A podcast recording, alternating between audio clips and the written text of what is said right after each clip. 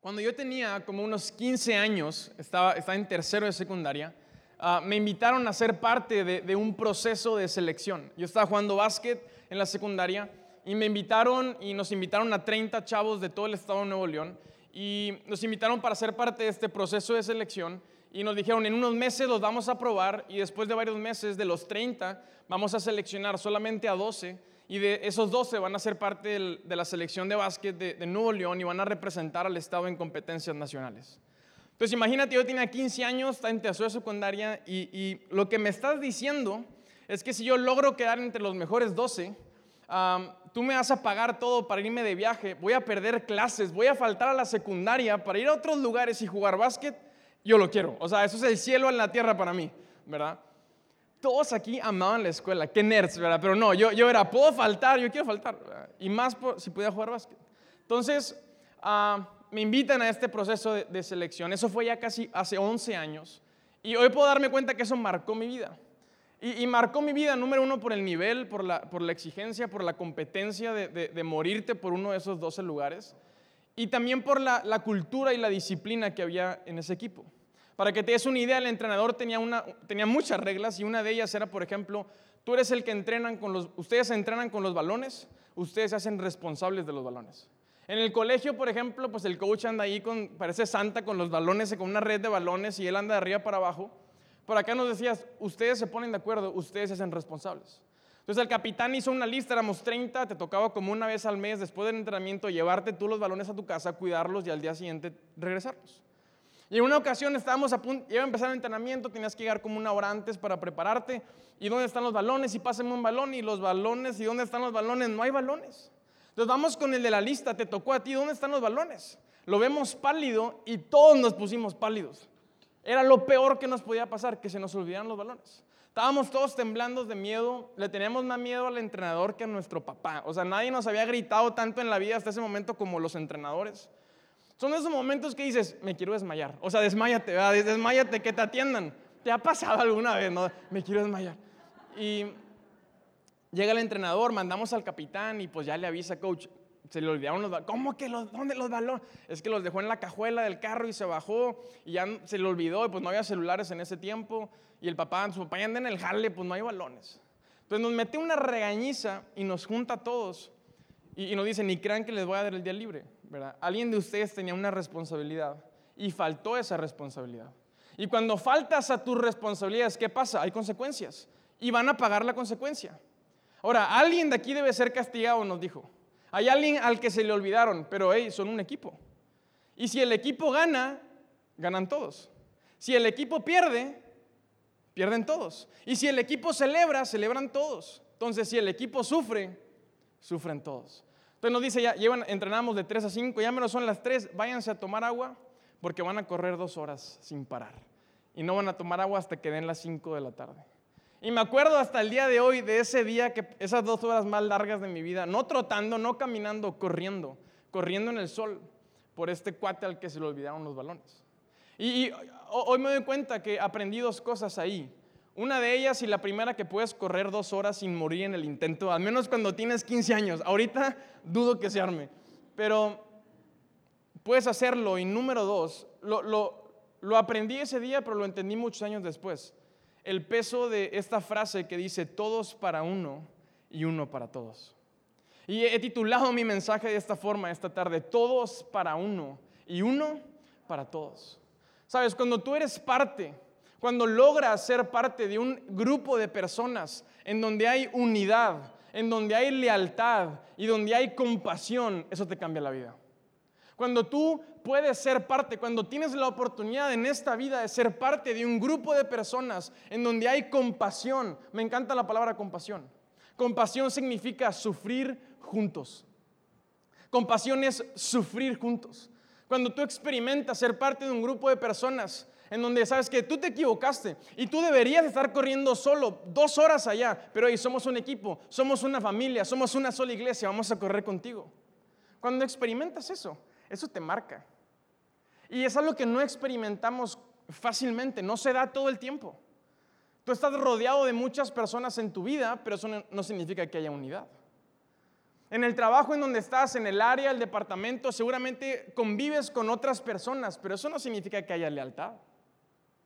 En la escuela, tú, tú estás en una escuela en donde a, lo mejor compartes tiempo con cientos o miles de estudiantes y por un semestre o un año estás en el mismo salón, en las mismas cuatro paredes, eh, con un grupo de 30, 40, no sé cuánta gente hay en tu salón, pero un semestre o un año estás conviviendo con ellos, pero eso no significa que haya compasión.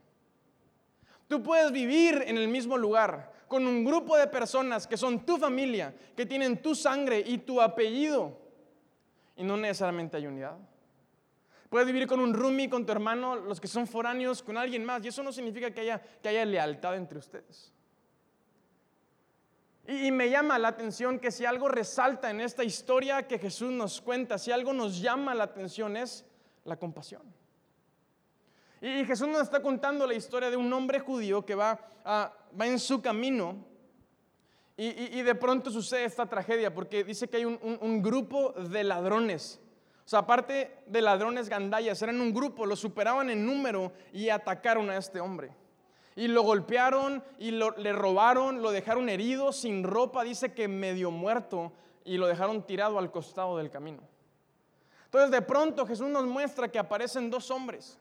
El primero, un sacerdote judío, un hombre que era experto en la ley, que conocía de Dios. Y este hombre pasa por el camino y lo ve, y ¿qué es lo que hace? Se cambia de banqueta y sigue de largo. Y luego aparece un levita, un ayudante del templo, alguien que tenía experiencia ayudando, sirviendo. A lo mejor era parte del equipo de lobby de bienvenida, no sé, maestro de los niños, en el equipo de alabanza, los que dan la bienvenida, anuncios, no sé, pero tenía esta experiencia sirviendo. ¿Y qué es lo que hace? Se sigue de largo. Tenían conocimiento, tenían experiencia, servían en el templo, pero eso no les bastó para sentir compasión por ese hombre. Y es un tercer hombre que aparece que Jesús lo describe como un samaritano. Y Jesús nos muestra que es un hombre de Samaria porque es, un contexto importante. Los hombres de los judíos y los samaritanos no se llevaban. No había una buena relación entre la gente, um, entre los que eran judíos y los que eran de Samaria. Pensaban en cosas diferentes, creían en cosas diferentes. Y por esa razón los judíos menospreciaban a los samaritanos. Ellos creían que los de Samaria no eran ni siquiera dignos de que les prediquemos el Evangelio. Entonces aparece este hombre y Jesús lo confirma. Dice, era un hombre samaritano despreciado. Y se cruza, va en este camino, ve, y, y, Jesús, ¿cómo lo describe? Ve a este hombre tirado y sintió compasión. Y se acercó a él y vio sus heridas. Y él tenía vino, aceite. El vino y el aceite tienen propiedades curativas. Pueden desinfectar el alcohol del vino y el aceite puede, puede curar el dolor y lo venda. Y no le iba a dejar ahí tirado. Este hombre interrumpe su plan, lo sube en su burro y lo lleva a un lugar de alojamiento. Y le dice al dueño, cuídalo yo ya me tengo que ir, te voy a dejar dinero para que lo atiendas. Y si la cuenta se pasa, no te preocupes, yo cuando venga de regreso te pago la diferencia. Me llama la atención que los dos hombres que tenían la obligación de ayudarlo, porque tenían la obligación de hacerlo, porque tenían un llamado de parte de Dios, porque conocían a Dios, aparte eran judíos. El hombre que fue golpeado era judío, ellos eran judíos, era su hermano, no eran hermanos. Los que tenían la obligación de ayudarlo no lo hicieron. Y el hombre que tenía los motivos suficientes para no hacerlo, el hombre que culturalmente tenía todo y de sobra para no detenerse, fue el hombre que sintió compasión. Entonces, no necesitas ser un experto. No necesitas ser un experto en el conocimiento de Dios. No necesitas tener toda, toda esta experiencia sirviendo a la gente para sentir compasión en tu corazón. Y podemos ir más allá. ¿De qué sirve una vida de devoción a Dios? ¿Y de qué sirve venir cada semana y sentarnos en una silla? Si no somos movidos por la necesidad de la gente que nos rodea. Si no podemos siquiera caminar con la frente en alto para ver quién está en el camino. Y lo único que hacemos es cambiarnos de banqueta cuando vemos a alguien que está tirado. Santiago habla acerca de, cómo Dios ve la compasión. Y cómo Dios, qué es lo que Dios espera de nosotros. En Santiago capítulo 2, verso 13, Santiago habla y, habla fuerte y dice, no habrá compasión para quienes no hayan tenido compasión de otros. Pero si ustedes han sido compasivos, dice, Dios será misericordioso con ustedes cuando los juzgue. Y tú y yo podemos tomar estas palabras de Santiago de dos formas. Podemos tomarlo como una amenaza o podemos tomarlo como una responsabilidad de parte de Dios diciéndonos, yo quiero que haya compasión en tu corazón. Ahora, la compasión, Jesús lo muestra, no es algo exclusivo de unos cuantos. La compasión nace en los corazones que la han experimentado. La compasión es un fruto de aquellos corazones que han experimentado compasión. Cuando tú te das cuenta, cuando tú puedes ver la realidad de que he recibido compasión, entonces por consecuencia yo soy movido a mostrar compasión. Ahora, la buena noticia esta tarde es que a todos y cada uno de nosotros se nos ha dado compasión. A todos y cada uno de nosotros se nos ha extendido una mano para levantarnos. La historia que Jesús cuenta no es una historia cualquiera. No, no es una historia que se sacó de la manga ante las preguntas insistentes de este hombre. En Lucas capítulo 10, la historia del buen samaritano es tu historia y mi historia. Esa historia que Jesús está contando, yo quiero animarte a que hoy la veas desde esta perspectiva. Esa historia es tu historia. Es mi historia podemos leerla y, podemos luego, luego ah, sentirnos ah, conectados o ah, relacionados con el buen samaritano. Y para allá vamos.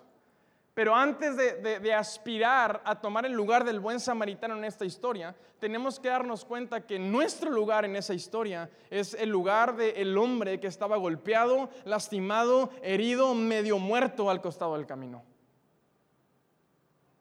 Y Jesús, el Hijo de Dios, es nuestro buen samaritano.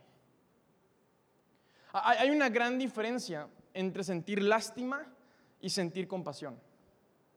Cuando tú ves la necesidad de alguien y tú eres conmovido en tus emociones, cuando tú eres conmovido y ves a alguien sufriendo y eso te conmueve y eso te, te, lastima, te hiere también, pero te quedas a la distancia, eso es sentir lástima. La, lástima es, me conmuevo por tu necesidad, pero te veo a lo lejos. O sea, la lástima es contemplación, te contemplo en tu necesidad. Mientras que la compasión es veo tu necesidad y soy conmovido porque estás en medio de una necesidad. Pero no me quedo ahí, yo corro hacia tu necesidad, yo corro hacia tu problema. La lástima es contemplación, mientras que compasión es acción y voy a correr hacia donde tú estás. Cuando Dios vio nuestras vidas, creemos en, un Dios que, que ha pensado en nosotros aún antes de que nosotros seamos concebidos. Creemos en un Dios de propósito, en un Dios que tiene un propósito con cada persona, en donde nadie es un accidente. Amén. Lo creemos. Y cuando Dios vio nuestra vida, cuando Dios pensó en ti, cuando Dios pensó en, esta ciudad, en nuestra comunidad, en nuestra iglesia, en la humanidad, y Dios vio nuestra necesidad, Dios fue movido hacia la compasión. Dios no siente lástima por ti. Dios no siente lástima por tu necesidad. No, Dios es movido hacia la compasión. Y sabes, lo podemos ver de tal forma en donde Jesús, nuestro buen samaritano, fue la respuesta de parte de Dios, fue la señal de nuestro Dios siendo movido hacia la compasión. Dios reconoció nuestra necesidad y dice, no voy a quedarme contemplando tu necesidad, yo corro hacia tu necesidad y voy a enviarte a mi Hijo Jesús. Ahí está, en medio de tu necesidad, en medio de tu problema, voy a correr a ti porque estoy siendo movido hacia la compasión. Jesús está contigo. Y Jesús verá la cruz del Calvario a morir por tus pecados porque no tengo lástima por ti no he sido movido hacia la compasión. A lo mejor tú nunca, a lo mejor tú me puedes decir, yo nunca he experimentado compasión en mi vida. A lo mejor yo no he experimentado eso que tú cuentas de, de, ser parte de un grupo de personas donde hay genuina unidad, lealtad y compasión. A lo mejor tú me puedes decir, yo no crecí en un ambiente, en una casa, en una familia. Yo, yo, yo no crecí sintiéndome parte. Yo no crecí sintiéndome abrazado. Yo, yo, no, yo no crecí con un grupo de personas que corrieran junto conmigo. Yo he corrido toda mi vida solo. Hoy quiero darte la noticia de que todos nosotros hemos se nos ha extendido una mano para levantarnos y todos, a todos se nos ha ofrecido compasión porque Jesús vino a morir por cada uno de nosotros. Jesús es nuestro buen samaritano. Y a diferencia de este hombre en la historia, Jesús no cura nuestras heridas con, con, vino y con aceite, no, Jesús cura nuestras heridas con su sangre derramada en la cruz del Calvario. Y Jesús cubre nuestras faltas y nuestros pecados. Y, Jesús cubre la falta de unidad y la falta de lealtad.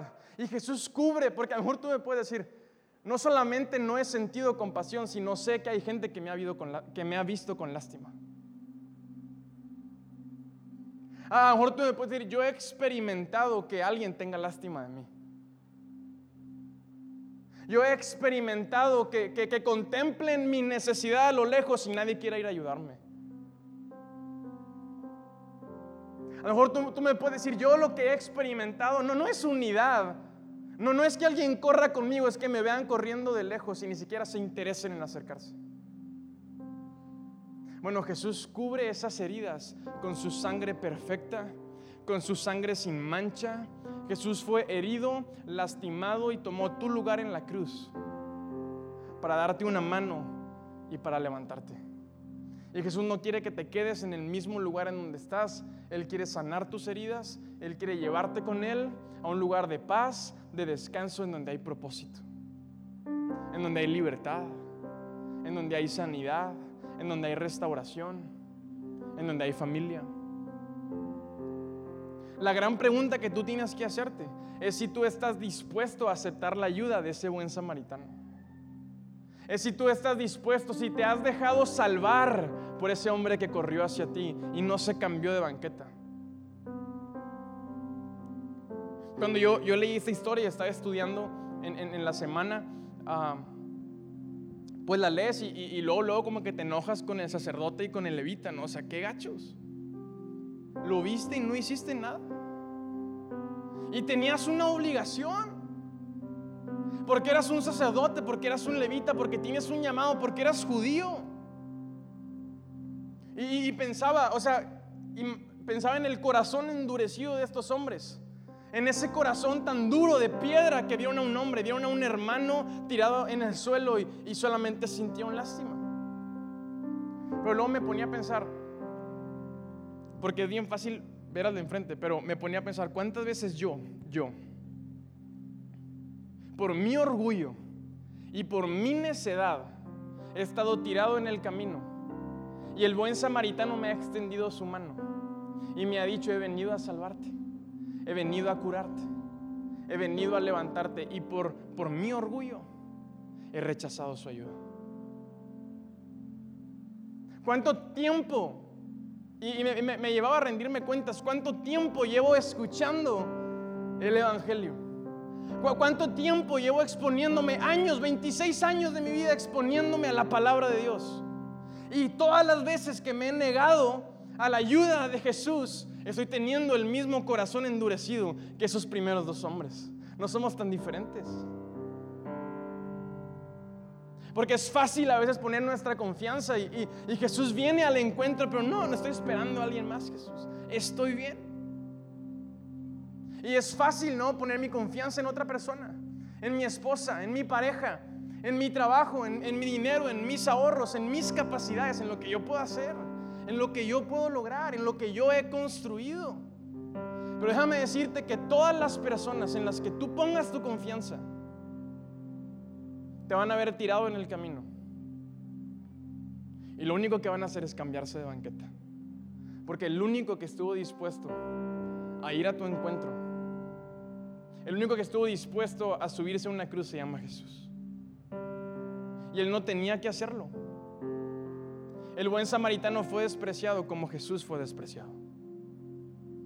Jesús dejó su trono para, venir a esta tierra y ni siquiera lo recibieron. No creyeron en él. Su mismo pueblo, al que ya le habían profetizado, al que ya le habían avisado, menospreciaron a Jesús, lo terminaron crucificando. Y ese judío despreciado es nuestro buen samaritano. Entonces cuando Jesús te, extiende su mano, yo te pregunto, ¿qué te ha hecho Jesús a ti para que no la tomes? ¿Jesús te ha fallado? ¿Jesús te ha juzgado? ¿Jesús te ha, te ha menospreciado? ¿Jesús te ha obligado a algo?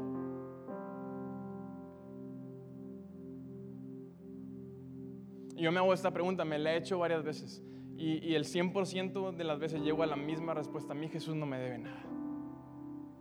Al contrario, yo le debo. Y cuando somos capaces, iglesia, de reconocer quiénes somos y de reconocer nuestra necesidad, solo cuando somos capaces de dejar nuestro orgullo y nuestra necedad, es que podemos tomar la mano del buen samaritano que quiere levantarnos.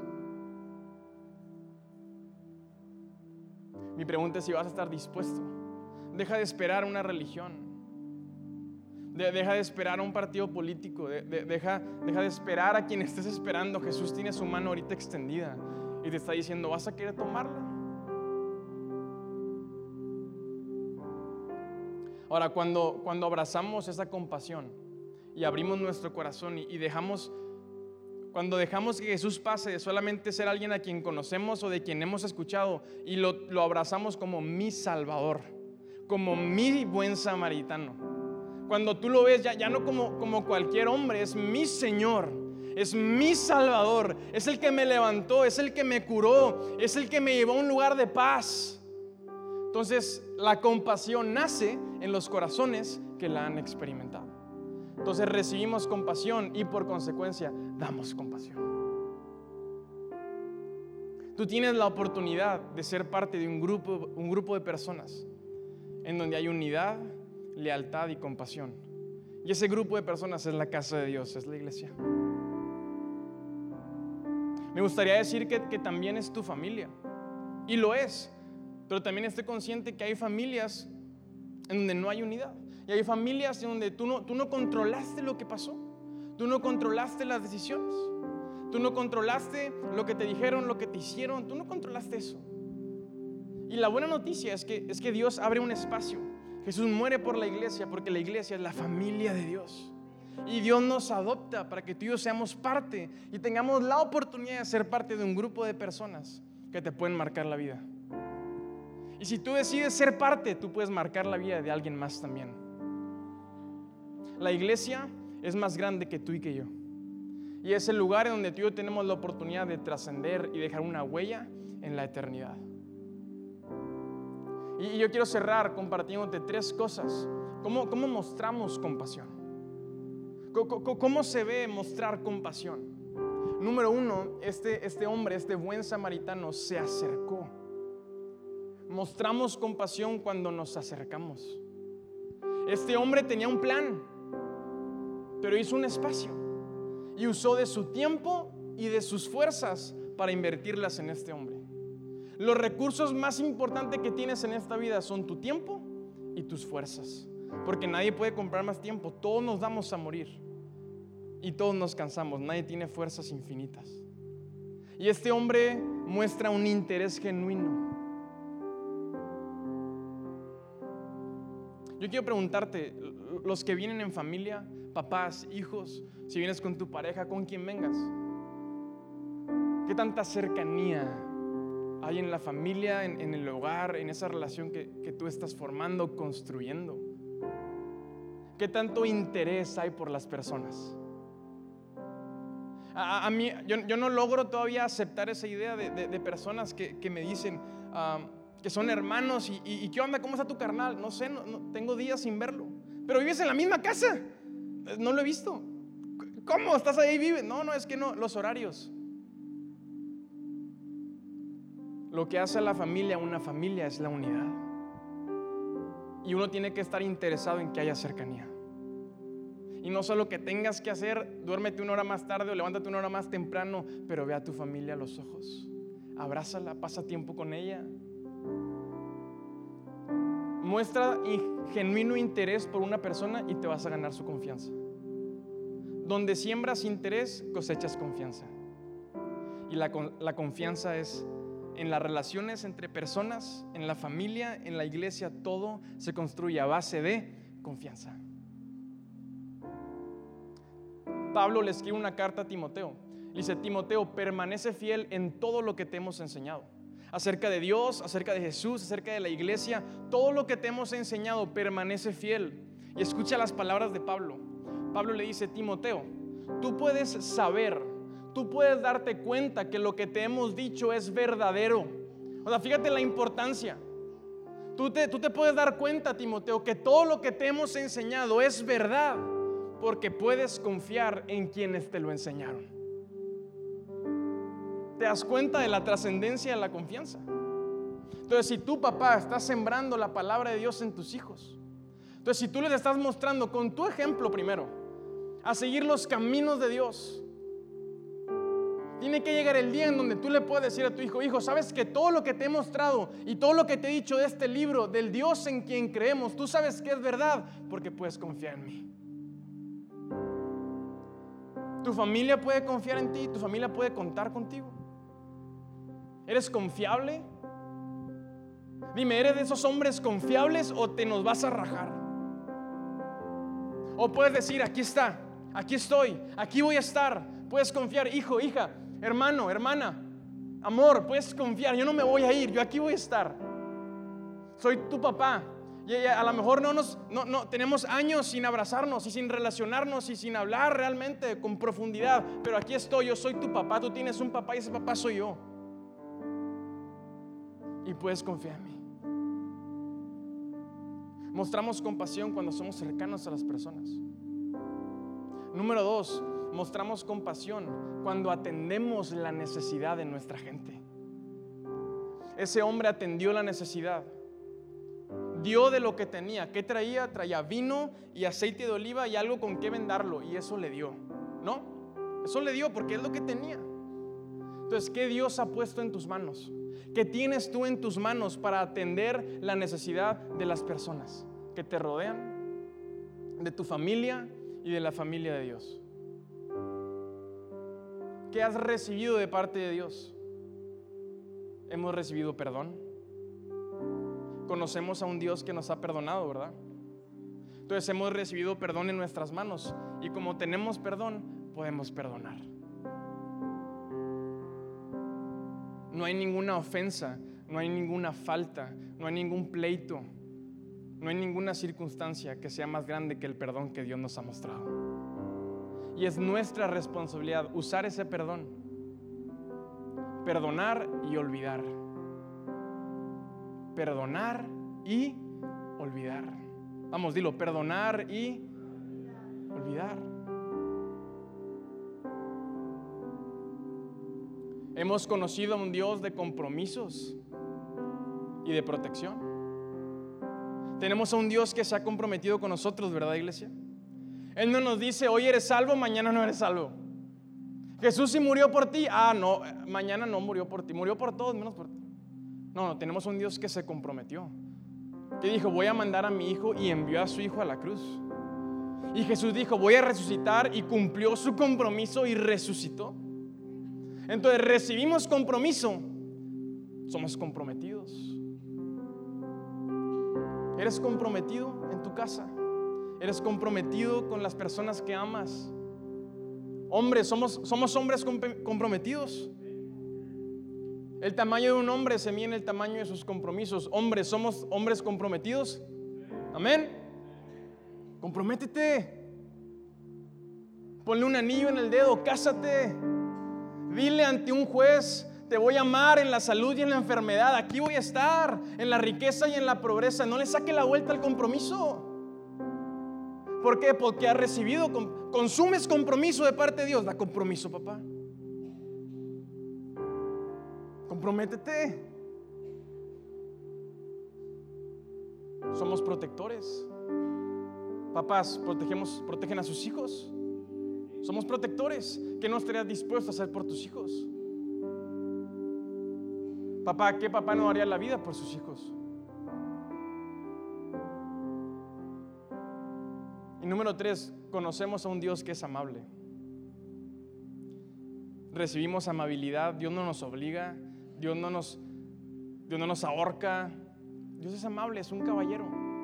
Hay amabilidad en nuestras manos, damos amabilidad. Y amabilidad no nada más es un sentimiento, amabilidad también es una cara. Entonces, por una cara amable. Aunque traigas tapabocas, sí se nota. Sea amable. Sea amable. Sea amable con los voluntarios, con aquellas personas que sirven. Hay personas que desinteresadamente, tú llegaste hoy a la tercera reunión, alguien llegó a las 9 de la mañana para desinfectar la silla en la que tú te vas a sentar. Alguien vino ayer a acomodar el lobby. ¿A quién le gustó cómo quedó el pinito de nuestro lobby esta ¿Le gustó?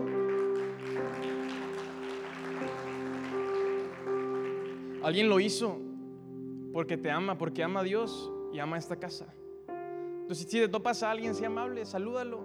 Dile gracias por lo que haces. A lo mejor no lo conoces. Preséntate si no lo conoces. Pero dile gracias, gracias por bendecirnos, por bendecir mi vida.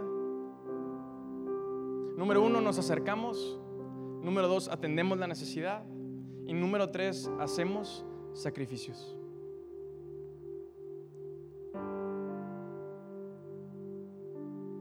Pablo le escribió esta carta a los Efesios y le dice, hagan todo lo posible.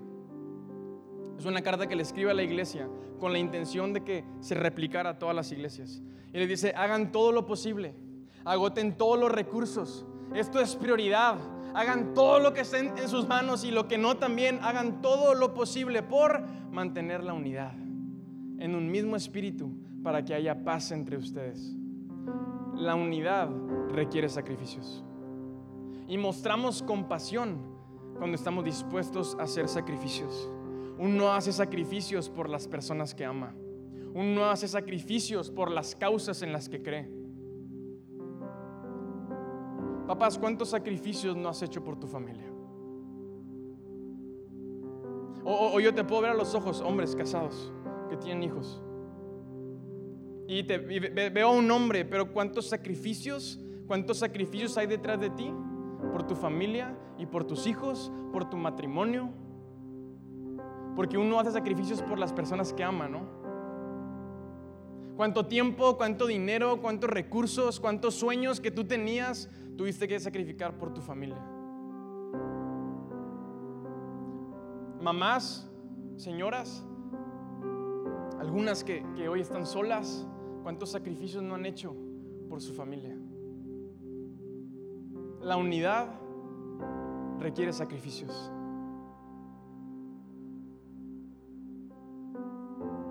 Hoy tú y yo como iglesia estamos parados sobre los sacrificios de hombres y mujeres que creyeron en esta causa, que creyeron en esta casa, que creyeron en aliento, que a lo mejor ni los conoces, pero hoy tú y yo estamos aquí, podemos estar aquí por los sacrificios de familias que creyeron en la causa, que creyeron en la iglesia uno de sacrificios por lo que ama. Pienso en, mujeres como mi abuela, en la mamá de mi papá. Una, una, mujer en donde puedo voltear a ver su vida y ver una mujer que estuvo dispuesta a hacer sacrificios. Que quedó viuda teniendo hijos y crió a esos hijos. Y se volvió a casar y volvió a quedar viuda, enterró a sus dos esposos. Ella no conocía la palabra de Dios, pero un día alguien llegó y le compartió y decidió tomar la mano de ese buen samaritano y dijo, Jesús me salvó a mí y quiero que salve a mi familia. Una mujer de sacrificios. Una mujer que trabajó toda su vida para sacar adelante a su familia. Una mujer que llegábamos cuando éramos niños y que es lo que había en su casa, la palabra de Dios. A todos sus nietos, a todos nos agarró a bibliazos mínimo una vez una mujer de Dios. Y luego ella tuvo que vivir que una de sus hijas perdiera a su esposo. Y ella tuvo que enterrar a uno de sus hijos. Pero nunca, nunca la vimos enojada con Dios. Nunca la vimos rechazando la ayuda de su buen samaritano. Y cuando nació esta iglesia, no, éramos ni 10 personas y esa mujer estaba ahí, en la sala de nuestra casa, haciendo sacrificios por esta causa. A lo mejor tú no la conoces. A lo mejor no sabes quién es, pero hoy estás parado sobre los sacrificios que esa mujer hizo porque creyó en esta iglesia. Y de esa familia, de esa familia que ella crió, que ella que ella levantó, salieron tres pastores y tres iglesias hoy predican el Evangelio por esa mujer. No tienes ni idea de hasta dónde pueden llegar tus sacrificios. No tienes idea de las generaciones que pueden ser impactadas por tomar la decisión correcta, siendo movido por la compasión.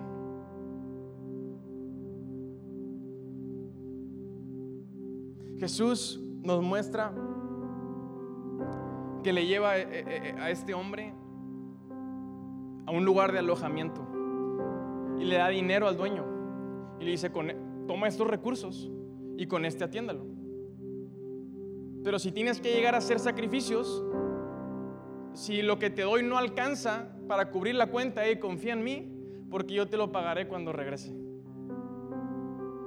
Y hoy Jesús te ve cara a cara y te dice, yo conozco todos los sacrificios que tú has hecho. Y yo estoy al pendiente, yo estoy al tanto de todos los sacrificios que seguirás haciendo para mantener a tu familia unida, para recuperar esa relación con tu hijo, para recuperar tu matrimonio, para poner en orden tu vida. Y Jesús te dice, pero confía en mí, que yo te lo pagaré todo de vuelta cuando yo regrese. Si sientes que hoy se te están acabando esas fuerzas para seguir haciendo sacrificios, Jesús te dice, confía en mí, porque yo voy a regresar. Y yo estoy al tanto de todo lo que has hecho. Y yo te lo pagaré de vuelta. Y si Jesús viene o nosotros nos damos antes a su presencia, yo confío en que Jesús pueda vernos cara a cara y mostrarnos con su gloria. Yo sé todo lo que tú has hecho y nada de lo que tú hiciste fue en mano. Entonces, ¿qué decisión tienes que tomar esta, esta tarde? Déjate levantar por el buen samaritano. Deja de jugar y decir que todo está bien y que tienes todo resuelto. A mí no me tienes que impresionar. A la persona que tienes a tu lado tampoco. Ahí está la mano. ¿Qué vas a hacer? Pégale a tu orgullo. Pégale a tu orgullo, a tu necedad, a tu religiosidad. Pégale con todas tus fuerzas. Hasta que te salgan sangre de los puños, hasta que se te acaben las fuerzas, rompe tu orgullo. Porque cuando rompas tu orgullo, tomarás la mano suave, la mano herida de un Jesús que murió por ti en la cruz. La religión no te va a salvar. Nadie va a llegar a salvarte. El buen samaritano ya hizo lo que tenía que hacer y te está esperando. Y aquí no vinimos en aliento, no vinimos a jugar a ser iglesia. Aquí priorizamos la unidad, porque tomamos las palabras de Pablo muy en serio. Hagan todo lo posible por mantenerse unidos. Aquí somos una iglesia compasiva. Aquí sufrimos juntos. Aquí corremos en familia. Corremos lo que tengamos que correr y no nos andamos quejando y no nos andamos deteniendo y no andamos reprochándole a aquellos que faltan y fallan. Al contrario, te decimos, sufrimos juntos porque somos una familia. Y si hoy viniste con tu familia, si hoy viniste con, tu papá, con tu hermano, con tu hijo, con tu novio, con tu novia, con, con quien hayas venido, yo espero que puedas verlo a los ojos y puedas abrazarlo y puedas decirle te amo. Porque si estás aquí y si tú regresaste este domingo, es porque al menos estás consciente de que hay un Dios que te ha amado a ti también. Entonces yo voy a pedirte que te pongas de pie. Vamos a terminar. Y si viniste con tu familia, si a tu lado tienes a alguien que es tu familia, pues ¿por qué no le das un abrazo ahí? Pues abrázalo, ya estamos en el tema. Pues abrázalo. Y si tienes que moverte para buscarlo, pues muévete. Tienes la oportunidad de hacerlo.